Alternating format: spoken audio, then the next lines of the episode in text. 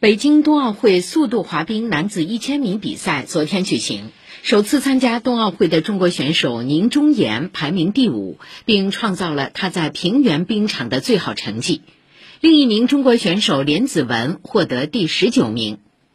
中国女子双人雪车昨晚首次登上冬奥舞台，怀明明车队与英青车队暂时排在第十一位和第十三位。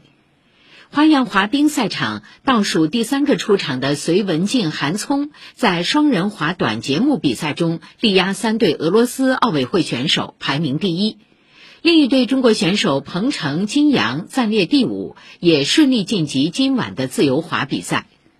目前，中国代表团以八金四银两铜位居奖牌榜第四，挪威代表团以十五金八银十一铜继续傲视群雄。